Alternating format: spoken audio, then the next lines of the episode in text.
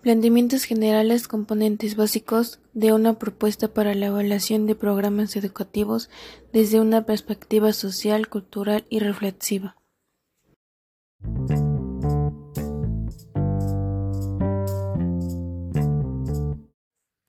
¿De qué hablamos cuando se habla de calidad? Una educación de calidad es aquella que permita que todos aprendan lo que necesitan aprender en el momento oportuno de su vida y de sus sociedades y en felicidad.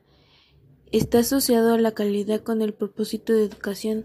Nuestro propósito de educación es la formación integral de las personas, que las personas aprendan lo que requieren aprender para desarrollarse plenamente como seres humanos. No hay calidad si no hay aprendizaje. En sí la calidad está asociada con el aprendizaje. La calidad implica un cumplir con un propósito principal de la educación, que es como se mencionaba anteriormente, la formación integral o el aprendizaje. Además, el aprendizaje debe ser oportuno, aunque aprendamos durante toda la vida. No solo es oportuno para la vida de la persona, sino oportuno para el desarrollo del país. Además, existen tres dimensiones de la calidad equidad, relevancia y pertinencia, es decir, no hay calidad si no hay equidad. Promueve aprendizajes y, y, competencias para enfrentar todos los desafíos, características de los estudiantes con sus particularidades. El aprendizaje para la vida nos quiere decir que seguir aprendiendo una vez concluida su educación formal. Esto es con el objetivo de fortalecer las habilidades con las que cuenta. El aprendizaje efectivo le permite al niño construir su propio conocimiento a través del significado de todo lo que le rodea al niño.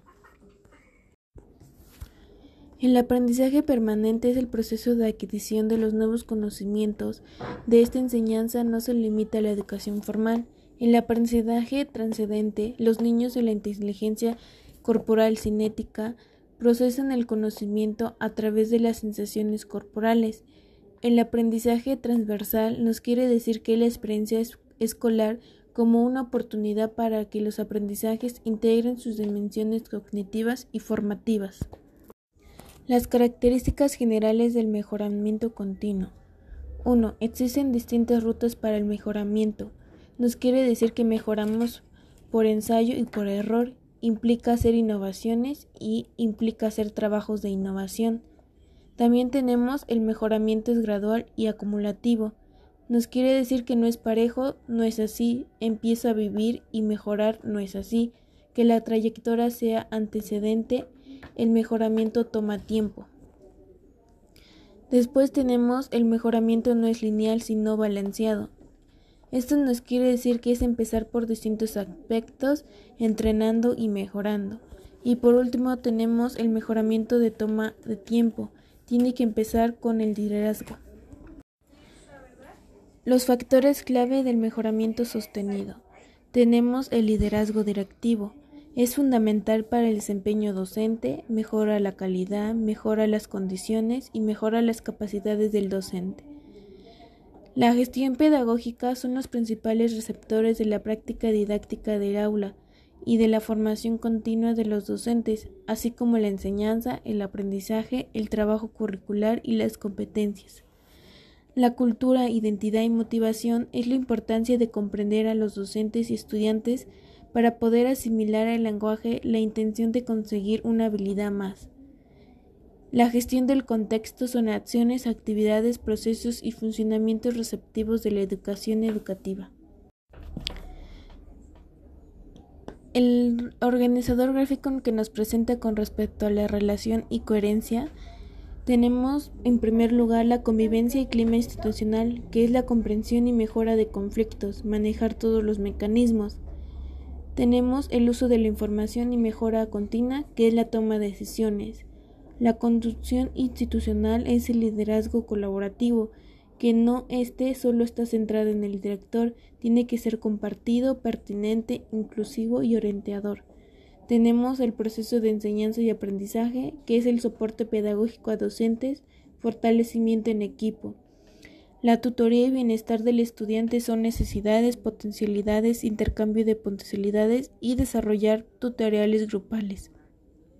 Tenemos el uso de infraestructura y recursos, accesibles a los estudiantes, materiales y gestión de riesgos. Y por último tenemos trabajo conjunto con la familia y la comunidad, que son necesidades de los estudiantes y nuevos proyectos para ellos. ¿Por qué se habla de calidad en la educación Latinoamérica? Porque son propiedades inherentes a algo que permite caracterizar y valorarlo con respecto a los demás de su especie.